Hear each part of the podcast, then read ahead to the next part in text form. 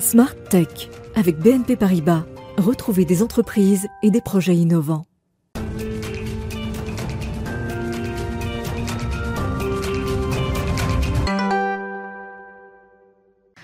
Bonjour à tous, bienvenue dans Smart Tech, l'émission qui euh, vous permet de collecter chaque jour de nouvelles clés pour euh, mieux comprendre ou appréhender le nouveau monde du numérique, le monde de l'innovation.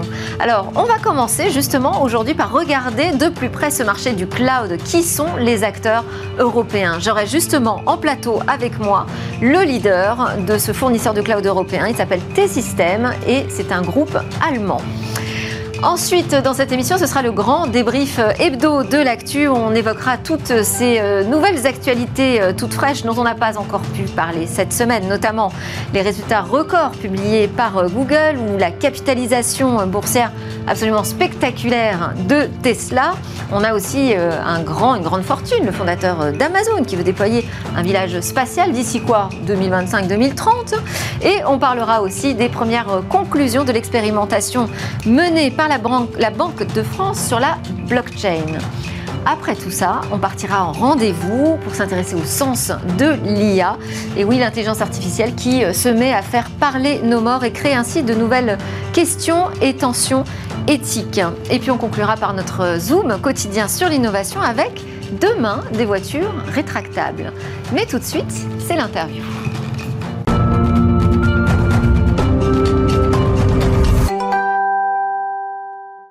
Alors, je suis en compagnie de Jean-Paul Alibert qui représente le plus important fournisseur de cloud européen, euh, à savoir le groupe T-System. Vous êtes le président, vous, de T-System France. Bonjour et bienvenue dans Smartech. Bonjour. Je propose que l'on commence, pour bien comprendre le sujet, à expliquer ce que l'on trouve comme type de fournisseur de cloud en Europe. Alors, on va trouver des fournisseurs euh, de cloud d'infrastructures et de services, donc euh, les plateformes, euh, et puis de plus en plus de services qu'on va venir poser au-dessus. et nous sommes l'un de ces fournisseurs qui amène tous les services qu'on va trouver autour, autour des plateformes et au-dessus des plateformes. D'accord. Pour être précis, parce que quand on parle de cloud, on imagine ces grands data centers. Donc il y a des spécialistes du data center. Mm. Il y a aussi tous ces serveurs à l'intérieur du data center. Donc il y a ceux qui fabriquent euh, ces serveurs. Et puis il y a le logiciel donc la technologie du cloud, et ensuite une surcouche euh, de services d'intégration pour permettre aux entreprises de bénéficier de ces services. Alors, euh, T-System, pardon, se, situe à quel niveau là dans, les quatre couches que j'ai citées? Alors, euh, je vais vous répondre par rapport au marché, puis je positionnerai T-System. Je pense que ça sera plus plus intéressant. Donc, finalement, il y a ceux qui font, qui conçoivent le, hardware. Euh, et ceux qui les produisent. Et comme vous le savez, ceux qui les conçoivent sont majoritairement américains et ceux qui les produisent sont majoritairement asiatiques, voire très chinois. Euh, au-dessus de ça, il y a des fournisseurs de logiciels qui permettent euh, d'animer, de, faire vivre et de, rendre intelligent finalement ces, plateformes-là. Et ça, c'est très très très majoritairement soit américain, soit on tombe dans le domaine de ce qu'on appelle l'open source, qui est en fait une communauté qui est donc globale, mondiale, et qui n'a finalement pas vraiment de, de nationalité en propre, et, je pense que c'est l'une des chances importantes pour l'Europe euh, si, euh, si elle s'y prend intelligemment. Et puis, il y a, alors en dessous ou au-dessus, peu importe, les fournisseurs de data center. Un data center, c'est un building euh, qui est prévu pour faire tourner à nouveau ces, ces, plateformes. Alors, on a pas mal d'acteurs français sur. Alors, il y a quelques acteurs français, mais enfin, les leaders sont américains. Eh de ce métier-là, proprement dit. c'est un métier qui est excessivement capitalistique. Hein, il faut mettre d'énormes investissements à rentabilité sur des dizaines d'années. Donc effectivement, euh, ça demande beaucoup de capex.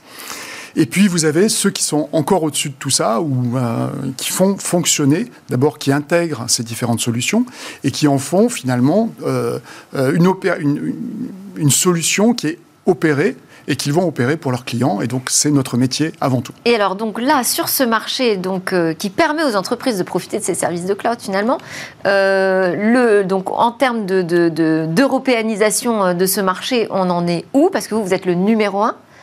Juste après, je crois qu'on trouve OVH, Orange. Donc finalement, on voit que... SAP.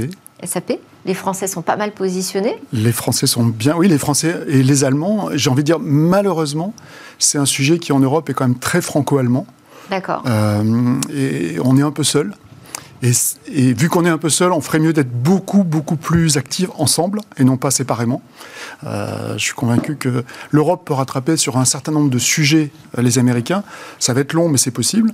Évidemment, Thierry Breton travaille là-dessus et, ce qu'il fait est bien il se positionne beaucoup sur la partie euh, processeur, qui est le, cœur de tout ça, qui est peut-être la partie la plus longue et la plus compliquée. Mhm.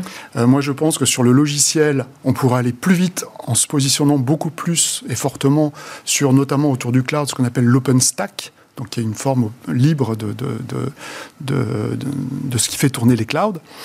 Et puis après, il y a les services. Et là, effectivement, les Français, les grands Français, puisque nous sommes le, troisième acteur en service européen, les deux premiers étant français, euh, ont des vrais savoir-faire. Et nous avons à nouveau des savoir-faire sur ces sujets-là. Et sur ces sujets-là, je pense que euh, à quelques détails près de type certification cloud euh, qui reste nationale et qui devrait être européenne, mm. euh, des approches globales entre ces grands acteurs qui n'existent pas aujourd'hui, l'Europe peut rattraper ou au moins une alliance franco-allemande. Alors c'est un peu ce qu'on essaye de faire à travers Gaia X, vous allez me dire. Exactement. Donc Gaia X, qui est une initiative allemande à l'origine, hein, c'est l'industrie 4.0 allemand qui a été ouvert aux Français, qui est devenu euh, euh, franco-allemand, alémano-français, et qui est en train de s'ouvrir aux autres acteurs européens.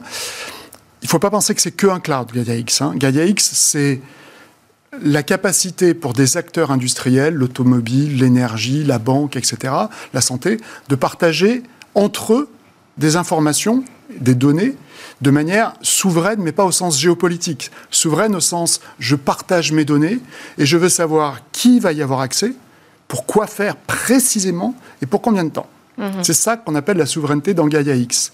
Alors évidemment, en dessous de tout ça... Ça ne permet pas de valoriser les technologies ou les entreprises européennes davantage que d'autres, puisque finalement on trouve tout type d'acteurs, et donc des Américains et des Asiatiques. Exactement, et en dessous de tout ça, il y aura des solutions de cloud qui pourraient être américaines, qui pourraient être européennes ou, ou d'autres, mais en tout cas américaines ou européennes.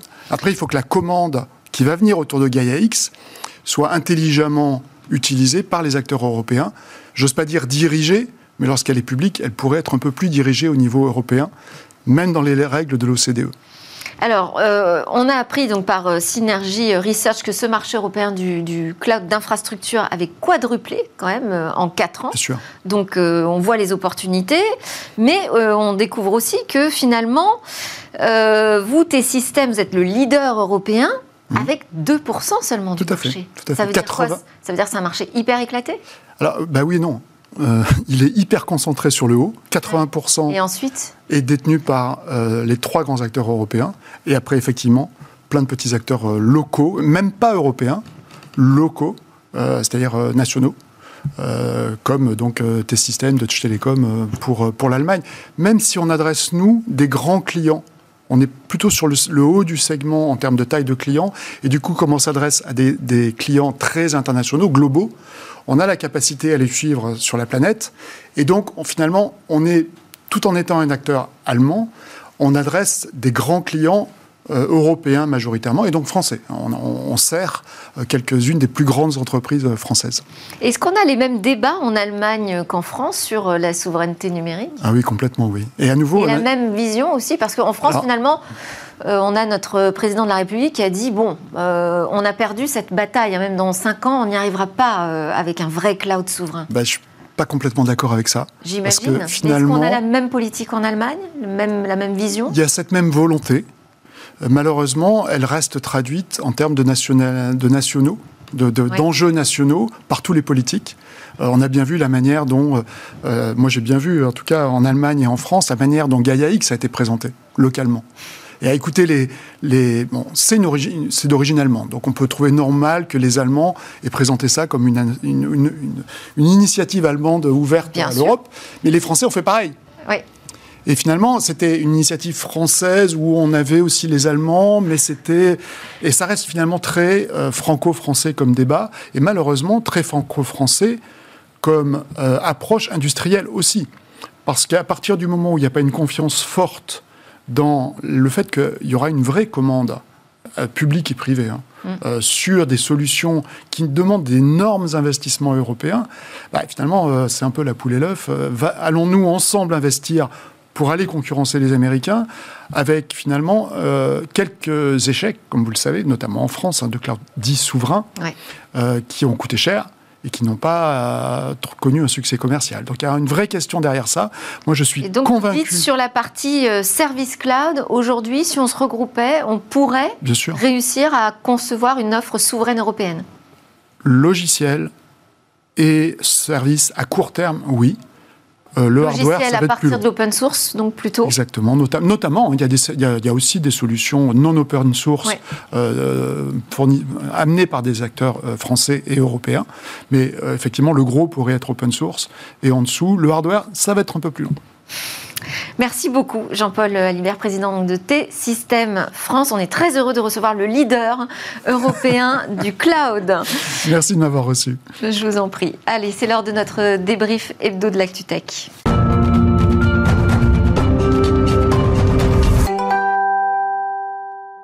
Avec moi pour euh, commenter ce qui agite la tech, il y a Philippe Delmas, président euh, de PhD Associates, hein, je le dis en anglais, ancien vice-président d'Airbus, et euh, Alexandre Stachenko, directeur blockchain et crypto-actif chez KPMG France. Bonjour à tous les deux. Bonjour. Bienvenue. Alors, qu'est-ce qu'on a dans notre viseur cette semaine? On va commencer par l'actu de lundi, on va faire ça de manière chronologique. Hein.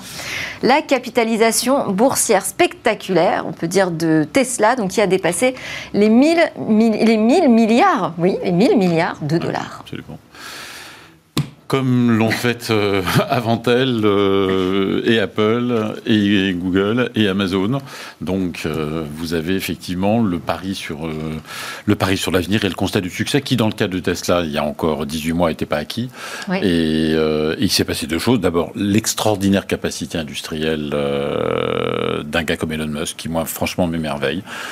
dans une industrie je connais bien le spatial, Elon Musk a parié dès le début sur des technologies dont je me souviens d'avoir entendu l'Agence spatiale européenne me dire que ça n'avait aucun avenir. Donc, chapeau au gars. Et d'autre part aussi, la rapidité très inattendue, il y a encore deux ans, je me souviens d'en avoir parlé avec le patron de Total à l'époque, de la conversion des marchés de l'automobile, y compris des grands loueurs, à l'électricité. L'un plus l'autre, un gars qui a les bonnes voitures au bon moment, qui a réussi son pari industriel, ce n'était pas le cas il y a deux ans, un marché qui explose. La conclusion est logique.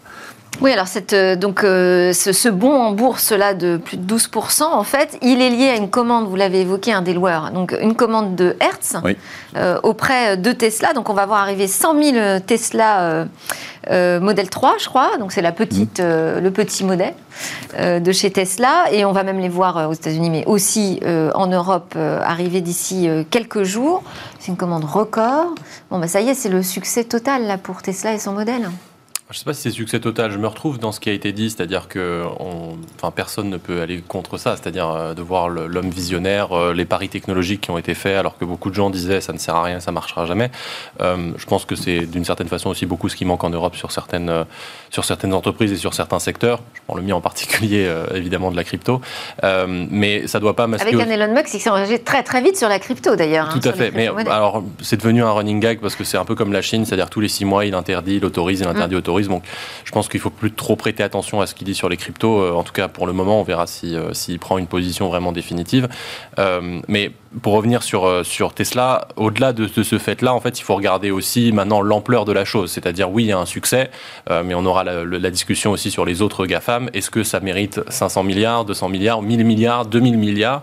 Et ça, en fait, les, les, marchés sont complètement faussés aussi parce qu'il y a de l'argent gratuit et parce qu'il n'y a aucune rentabilité nulle part. Donc, on peut dire que Tesla a un succès qui est mérité. Est-ce que Tesla vaut 100 Renault? Euh, là, pour le coup, je suis quand même beaucoup plus dubitatif euh, parce que je pense que les, le, la, la, relativité entre les deux euh, me semble un peu démesurée. Et il faut, voilà, faut garder ça en tête aussi. Il y a du succès qui, dans l'absolu, je pense, est largement au rendez-vous et mérité. Maintenant, est-ce que ça vaut plus, enfin, la moitié du CAC 40 12 fois General Motors, le plus gros constructeur. Bah, c'est là que je suis plus dubitatif. Et Elon Musk, il se retrouve du jour au lendemain l'homme le plus riche du monde. Absolument. et là encore, vous voyez quand même l'extraordinaire confiance que cet homme a en lui-même, parce que le, le, deal qu'il avait fait avec ses actionnaires à l'origine pariait entièrement sur le fait qu'il allait réussir un pari qui, à l'époque, était une valorisation à plus de 300 milliards. Ce qui paraissait complètement dément, parce qu'au moment où il a fait ça, ça revenait à la multiplier par 5. Donc tout le monde s'est dit, ce gars, mégalomane comme toujours, ça va lui coûter cher, mais finalement, il est, il est arrivé. Il y a quand même un point qu'il faut aussi soulever du point de vue industriel, c'est qu'il a un immense immense avantage, c'est que euh, il, a, comme, il ne fait que des voitures électriques, qui sont des voitures infiniment plus simples à produire que des voitures thermiques.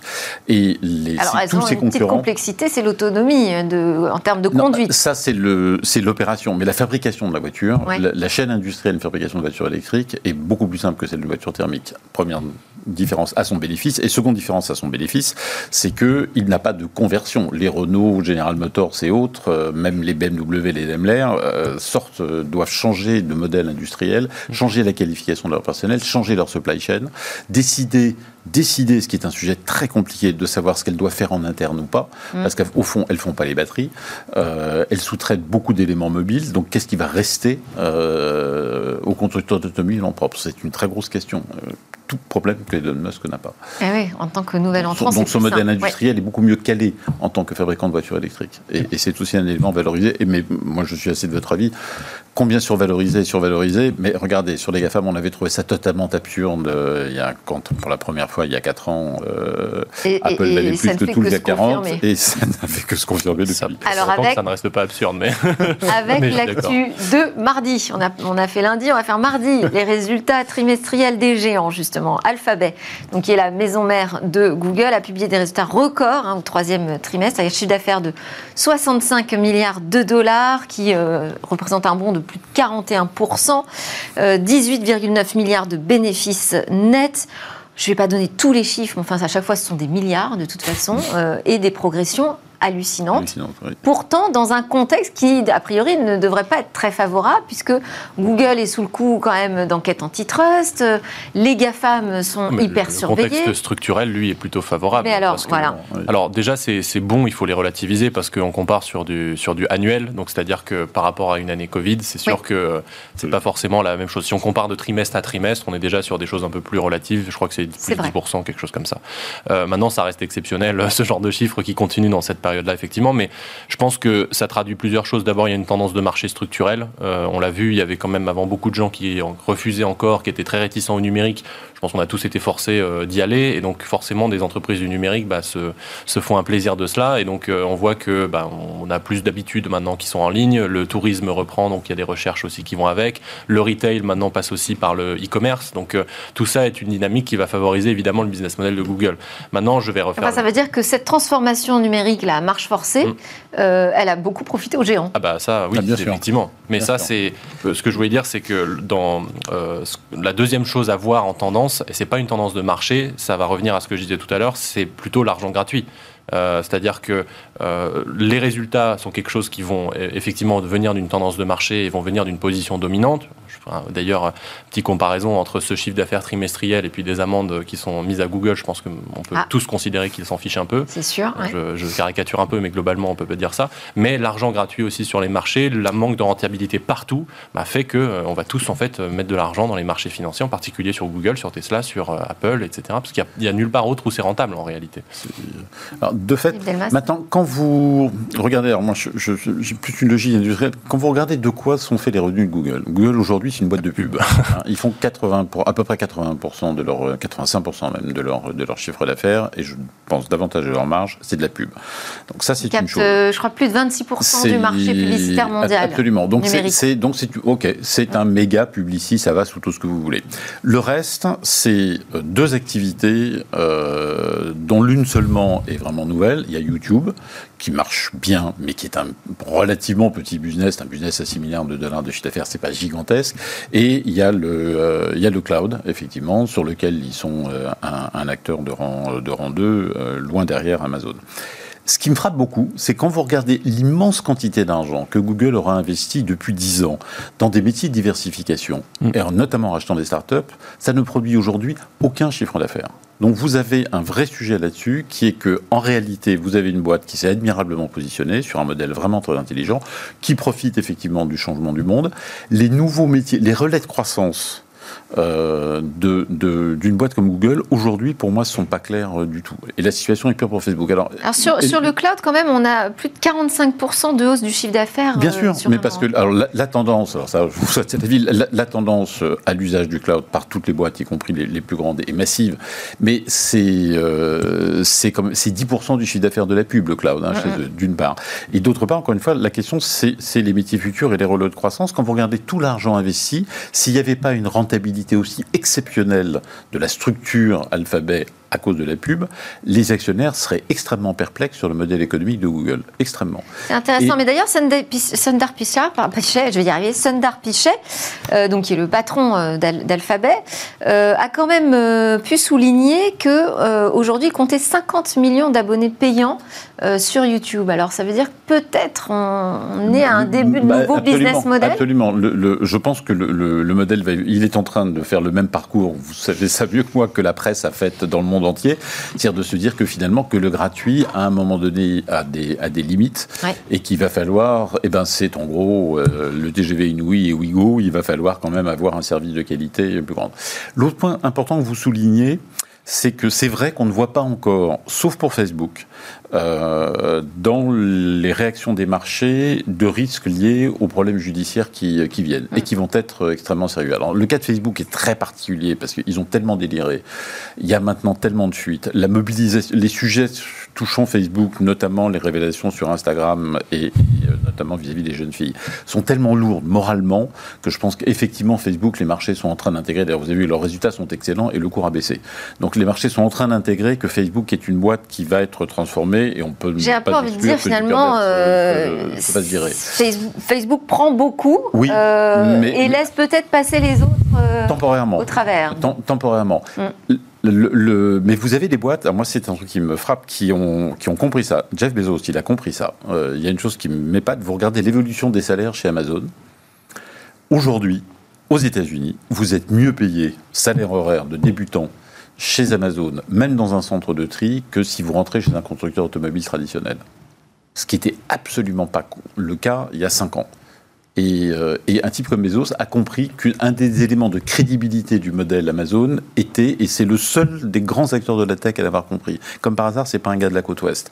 Et il a un peu de mémoire. Il a compris que l'image sociale, traduite par l'élément le plus simple, la rémunération d'Amazon, était critique. C'est vrai. Mais il a eu aussi, il a fait face quand même à une grogne sociale importante aux États-Unis. On n'en parle pas beaucoup ici. Mais, mais, il, a, euh, il, a, il a réagi intelligemment là-dessus, je trouve. Mais je pense que c'est aussi parce que c'est pas les mêmes sujets euh, entre. Enfin, un, en fait, un Google ou un Amazon ou un Facebook ou un, ou un ce qu'on veut, euh, ils sont tous dans une position qui est largement dominante. Mais le problème de Facebook, c'est qu'ils sont sur des sujets sociétaux.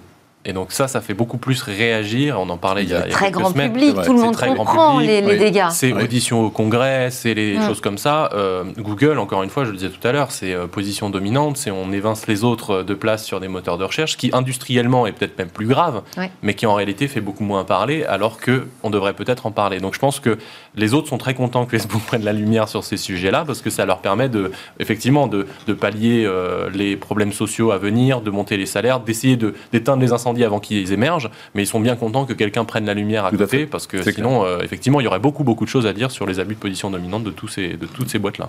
Bon, on a eu aussi des très bons résultats euh, de côté de Microsoft, pas si mal non plus du côté de Twitter et puis Facebook, même si euh, tout ce qu'on raconte là en ce moment, on dit ils sont dans la tourmente, hein, on l'a rappelé encore cette semaine, plus de 9 milliards de dollars de bénéfices au troisième trimestre, une progression de plus de 17% par rapport à l'année précédente, et au coude à coude avec Google finalement sur le marché publicitaire numérique. Hein.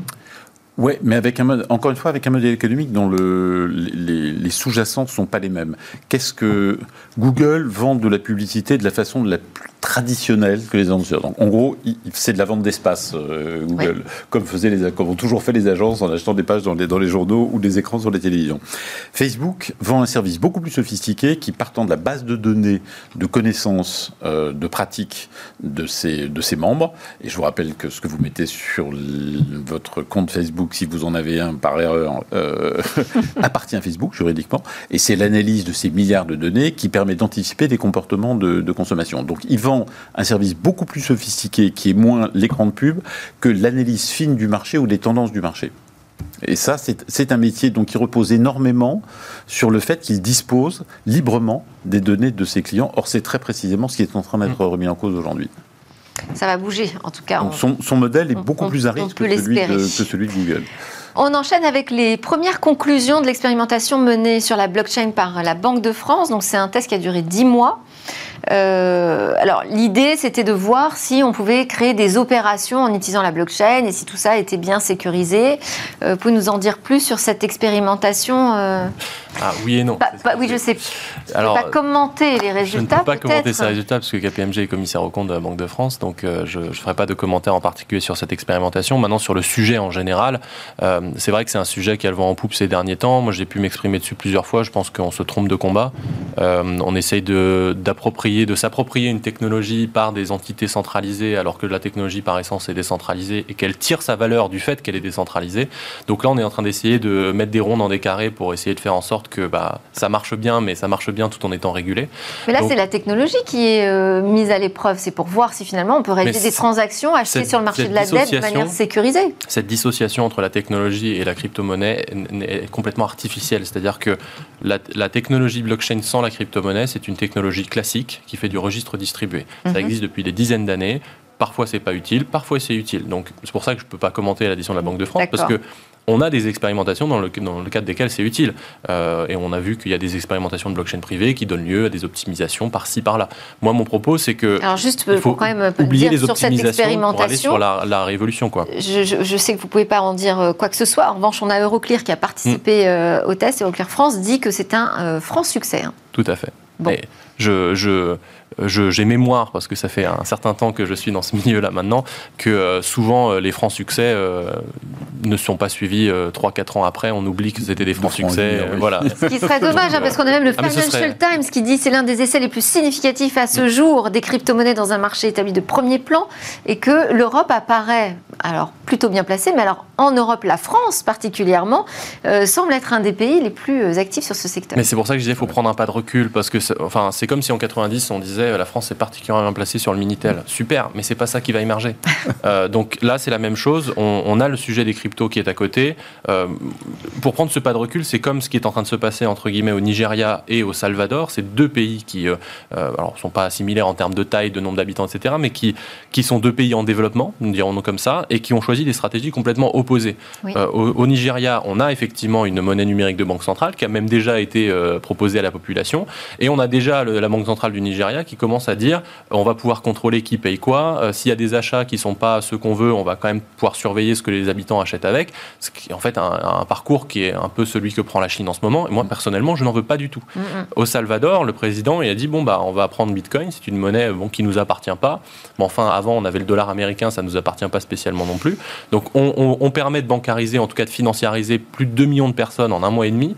Euh, en fait, c'est des choses qui ne sont pas du tout comparables parce qu'il y a quelque chose qui est ouvert, public, libre d'accès, euh, qui permet de garantir une forme de confidentialité et qui offre l'inclusion financière à beaucoup de gens et qui permet de se protéger contre l'inflation, qui est quelque chose qui revient en ce moment. Et de l'autre côté, on a quelque chose qui est plus, beaucoup plus centralisé, contrôlé. Alors ça ne veut pas dire qu'il ne faut pas moderniser la monnaie, parce que je pense qu'il faut le faire, mais euh, il faut, c'est juste qu'il ne faut pas euh, fermer ses œillères sur un seul sujet et dire ah bah vu que ça réussit là, on est vraiment vraiment en avance sur tout le reste. C'est, ça, c'est pas vrai. Et je pense que il faut ouvrir les yeux sur ce qui se passe à côté et, prendre conscience de cela. Un commentaire, Philippe Delmas, là-dessus? Oui, je, moi je, partage profondément cette remarque parce que vous voyez la, perplexité et qu'il y a quelques, quelques vrais fondements des banquiers centraux vis-à-vis des monnaies. On peut dire que c'est des vieux conservateurs. Je pense que ce qu'est une monnaie, la complexité de ce qu'est une monnaie, quand vous lisez le, bouquin de Carnet, vous savez, ce Canadien qui a été gouverneur de la Banque centrale du Canada, puis de la Banque du, euh, centrale du Royaume-Uni, qui explique très très bien la complexité complexité de ce que c'est que la confiance dans une monnaie, qui ne se résout mm. pas à la sécurité technique de la, de la monnaie. Euh, et, tant et on voit bien que la, les banquiers centraux, aujourd'hui, réfléchissent en ces termes-là. Il y a en effet un potentiel d'outils remarquable et qui rendrait des services qui n'ont pas d'équivalent aujourd'hui. Est-ce que pour autant, ceci ferait une monnaie crédible dans la dimension morale du crédit de la monnaie, du crédit moral de la monnaie, de la confiance? Ça semble être une question vraiment compliquée. En Europe, ce crédit moral, il est forcé par la loi. Mais pour combien de temps? Bon. Euh, affaire à suivre. En tout cas, on avance quand même en France un peu sur ce sujet. Soyez euh, positifs. Euh, je voulais vous demander quand même un petit commentaire parce qu'on s'était pas vu depuis l'annonce du plan France 2030, 2030 pardon, par Emmanuel Macron, à savoir 30 milliards d'euros déployés sur 5 ans pour développer cette compétitivité industrielle de la France. Quel est votre regard? Parce que là, j'entends des commentaires très sceptiques à l'égard de ce plan. Bah, on est en France, donc. C'est ce qu'on vient de faire, d'ailleurs. On va quand même pas commencer par dire que les choses vont bien. Faut pas, faut pas exagérer. Le, alors, pourquoi le scepticisme? Bah, Parce que vous, les, les, gens vous disent, bah ouais, mais ça, on a des, petits bouts de plan comme ça. Euh, on en a eu des tas. Alors, des petits bouts. il y a quand même 4 milliards d'euros pour les ah, transports du futur. Moi, je suis résolument optimiste pour euh, pour une raison, c'est que c'est la première fois qu'on a un plan qui est cohérent, c'est-à-dire, comme le président l'a très très bien expliqué à Saint-Etienne, il y a un sous-jacent commun qui sont l'ensemble des technologies du numérique. Il dit, si on ne fait pas ce basculement vers le numérique, on perdra des emplois par délocalisation. Donc c'est un vrai, et il a raison, industriellement il a raison, c'est un, vrai renversement de la charge de la preuve. Donc ça c'est ma première source d'optimisme. La seconde source d'optimisme, c'est une j'ai eu la chance d'être, je vous raconte ça, ça m'a énormément frappé. J'ai eu la chance, il y a 15 jours, d'être invité au séminaire interne d'un très grand fonds d'investissement. Il y avait là les, les principals de ce fonds venaient des quatre coins de la planète.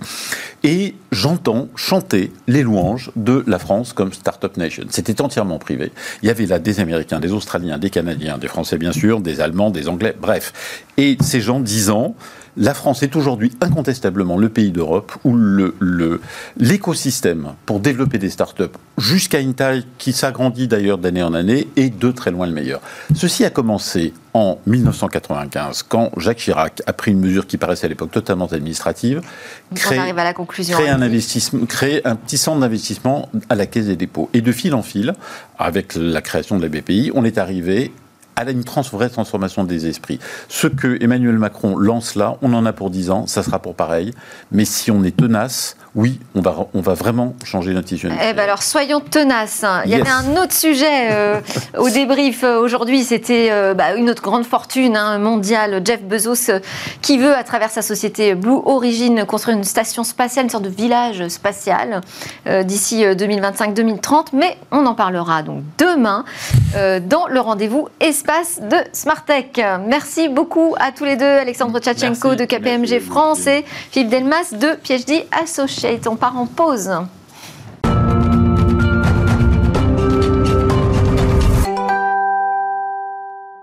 Vous êtes bien de retour sur le plateau de Smartech, l'émission euh, qui se passionne pour le numérique et questionne aussi la société numérique. Alors, dans cette deuxième partie de l'émission, on va avoir euh, une nouvelle découverte, une innovation avec des voitures rétractables. Et puis, on va avoir de la réflexion d'abord, tout de suite, là, avec notre rendez-vous, le sens de l'IA, qui est euh, assuré par Laurence Devillers, professeure en intelligence artificielle au CNRS.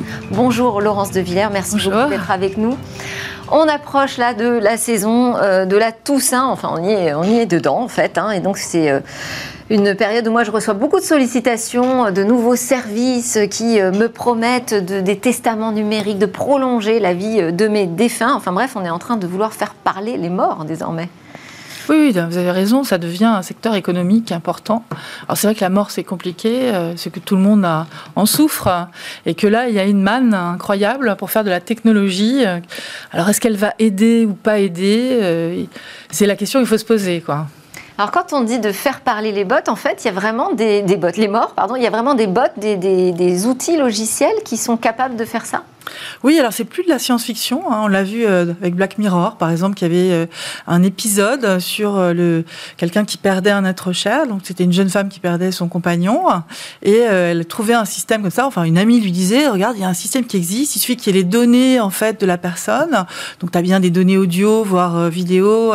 et donc il y a un système qui permet de recréer cela. Alors ça va assez loin parce que ensuite elle n'arrive pas à se détacher de cet objet qui revient. Alors, il vient d'abord sous forme d'un chatbot, donc un système euh, qui marche euh, sur un, ordinateur, par exemple, où on les voit dans les Google Home. Enfin, c'est des dialogueurs euh, qui sont entraînés sur les données orales. Mais on peut prendre la voix du défunt. Voyez, donc c'est c'est très fort parce que lorsque euh, la personne entend la voix de l'être cher qui, qui manque, évidemment, euh, c'est très émotionnel. Euh, donc tout de suite, on y voit un intérêt personnel. Qu'est-ce que ça peut vouloir m'apporter? Est-ce que je vais mieux faire un deuil, etc. Mais en tout cas, là, c'est la, et, ça va jusque dans, dans Black Mirror, ça va jusqu'à la, la, oui, jusqu'à l'incarnation, évidemment, dans un robot géminoïde jumeau de l'humain. Et donc c'est encore plus euh, étonnant et, plus dérangeant. Et, effectivement, la, chute de l'histoire dans la science-fiction, c'est qu'elle n'arrive pas à se détacher, hein, finalement. Elle le cache, elle le cache dans son grenier, mais il reste là.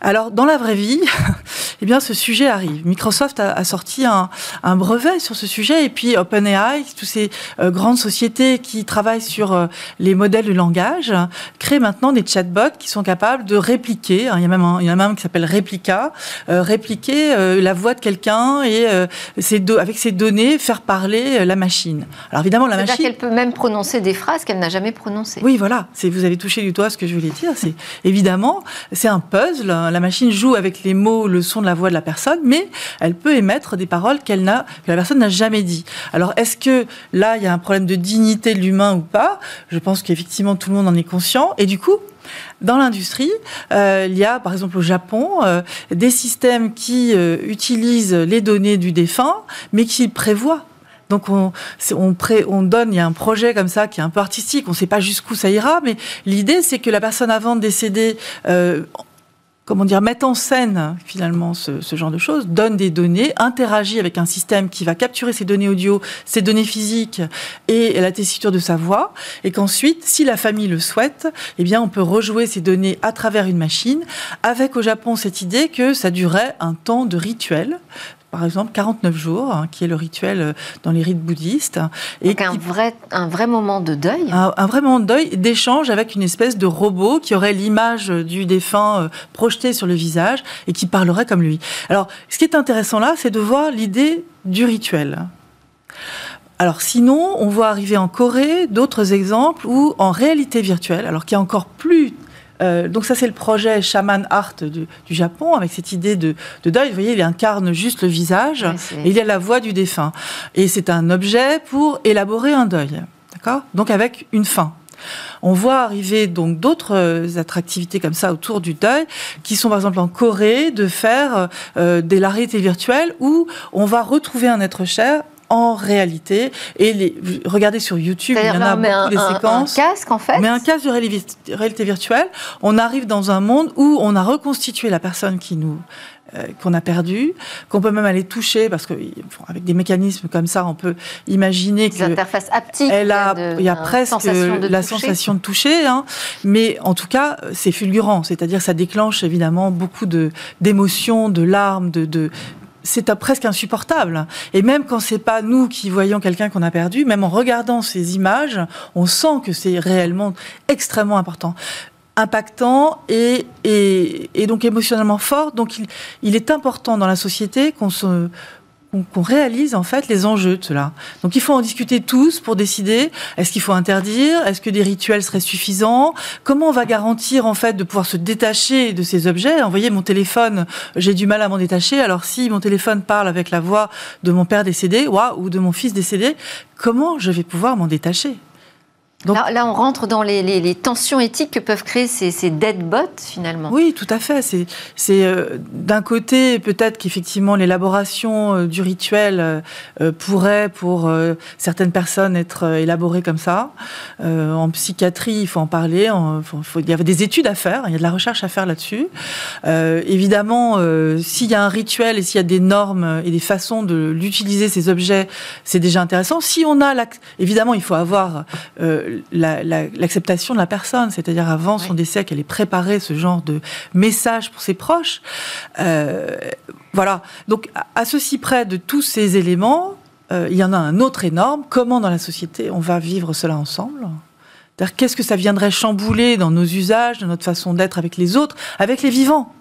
Et, et, je pense qu'en cela, il y a besoin d'un débat profond, de comprendre ces dimensions éthiques et de le faire au niveau culturel avec différentes sociétés qui n'ont pas les mêmes réflexions que nous, en fait, hein, sur la mort. Il y a des travaux qui ont été produits à ce sujet par le Comité national pilote d'éthique du numérique? Oui, alors nous avons une mission qui a été donnée par le Premier ministre sur les chatbots et l'éthique. C'en est une partie, hein, les deadbots. Et cette mission sera donnée et révélée au public le 9 novembre dans une conférence de presse et ça sera disponible sur Internet si vous voulez trouver euh, au CNPEN ce, cet avis avec ses préconisations qui sont à la fois pour la réglementation, pour la gouvernance, pour les industriels, mais aussi pour les chercheurs, pour avancer plus pour la compréhension de comment la société peut intégrer ces technologies. Merci beaucoup, Laurence de Villers. Merci euh, de partager avec nous toutes ces réflexions euh, ô combien importantes. Je rappelle que vous êtes professeur en intelligence artificielle au CNRS. À suivre dans Smartex c'est notre Zoom quotidien sur l'innovation.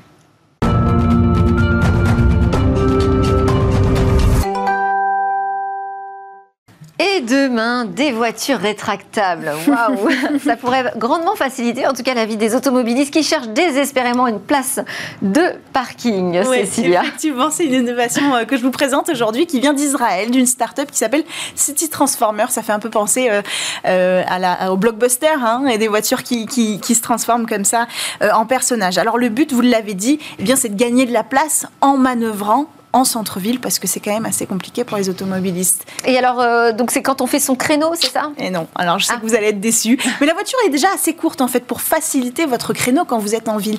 Ici, le mouvement se fait sur la largeur de la voiture, ce qui veut dire que ça va faciliter votre manœuvre quand, par exemple, vous allez vous gagner, vous garer en épi ou en bataille. En fait, l'idée c'est de s'insérer entre deux voitures côte à côte pour vraiment optimiser euh, la manœuvre en ville. Alors, on a vu des images, mais elle ressemble à quoi cette voiture? Bah, Un petit peu à une voiture à la Twizy de Renault. En fait, c'est une petite voiture électrique. Euh, elle, est, euh, elle fait 2,5 mètres de long et puis 1,4 mètres euh, de large. Son autonomie, c'est entre 120 et 180 km. Donc c'est un vrai modèle de voiture qui va être opérable pour tout le monde. Il n'y a pas beaucoup de place, par contre. Une seule place à l'avant, une banquette à l'arrière. Donc on peut mettre deux ou trois personnes si on met deux enfants à l'arrière. voilà, il faut être assez intelligent pour, pour gagner de l'espace. Et donc elle se rétracte. Alors comment, comment ça fonctionne? Bah, C'est super facile. Il suffit d'appuyer sur un bouton. Et là, en fait, le châssis va rentrer à l'intérieur de la voiture. Les roues vont se placer quasiment sous la carrosserie de la voiture. Et ce qui est assez fou, c'est qu'on peut faire ça pendant qu'on roule. Vous l'avez vu, pendant que la voiture est en mouvement, le châssis va se rétracter. C'est possible parce que le châssis euh, est sur une espèce de plateforme qui est indépendante de la carrosserie. Donc il peut y avoir ce mouvement euh, qui va glisser comme ça, ou pour se rétracter, ou pour s'ouvrir, sans gêner la conduite de la personne. Et on gagne euh, du coup beaucoup de place, parce qu'elle fera plus que 1 mètre de large cette voiture, donc on gagne à peu près 40 cm, ce qui n'est pas négligeable. Alors on aurait pu aussi imaginer fabriquer des voitures d'un mètre de large directement. oui, mais on peut pas, parce qu'il y a un problème d'équilibre les roues sont trop rapprochées, ce qui veut dire qu'on réduit la vitesse de déplacement. Donc c'est vraiment pour le moment où on va se garer, on peut pas dépasser les 40 km/h. C'est pas grave parce qu'en centre-ville on peut pas aller beaucoup plus vite de toute façon, euh, surtout pas à Paris. Donc euh, c'est pas bien grave. Mais après on peut passer à 90 km/h quand les roues sont déployées. Donc c'est pour ça qu'à la base on n'a pas fait un modèle si fin. Euh, c'est pour pouvoir permettre à cette voiture d'être utilisée partout, pas seulement pour pour manœuvrer. Alors il faut quand même le préciser avant de terminer, c'est que c'est pas les premiers en Israël à avoir eu cette idée de voiture rétractable. Il y a déjà une société en Pologne, la société Trigo, qui avait pensé à ce modèle de voiture rétractable sur la largeur. Euh, ils ont dévoilé il y a deux ans leur projet. Pour l'instant, on ne le voit pas dans nos rues, a priori. Donc on va voir si la société israélienne arrive, elle, à passer ce cap. Elle a des belles ambitions. D'ici 2022, pour la société, la voiture roulera dans les rues euh, d'Israël. D'ailleurs, on, on dit déjà que l'industrialisation a débuté. Elle aurait commencé en Allemagne. Très bien, merci beaucoup Cécilia. Et ben voilà, c'était Smart Tech. Merci à tous de nous avoir suivis à la télé, sur le web ou les réseaux sociaux, peu importe. On vous donne rendez-vous demain avec Cécilia pour le rendez-vous dans l'espace Smart Space et puis aussi avec moi pour une grande interview. On va vous emmener euh, faire un voyage, voyage au bout d'un like dans cet enfer numérique, autrement dit l'empreinte écologique du nouveau monde numérique dans lequel nous vivons. En attendant, je vous souhaite à tous une excellente journée.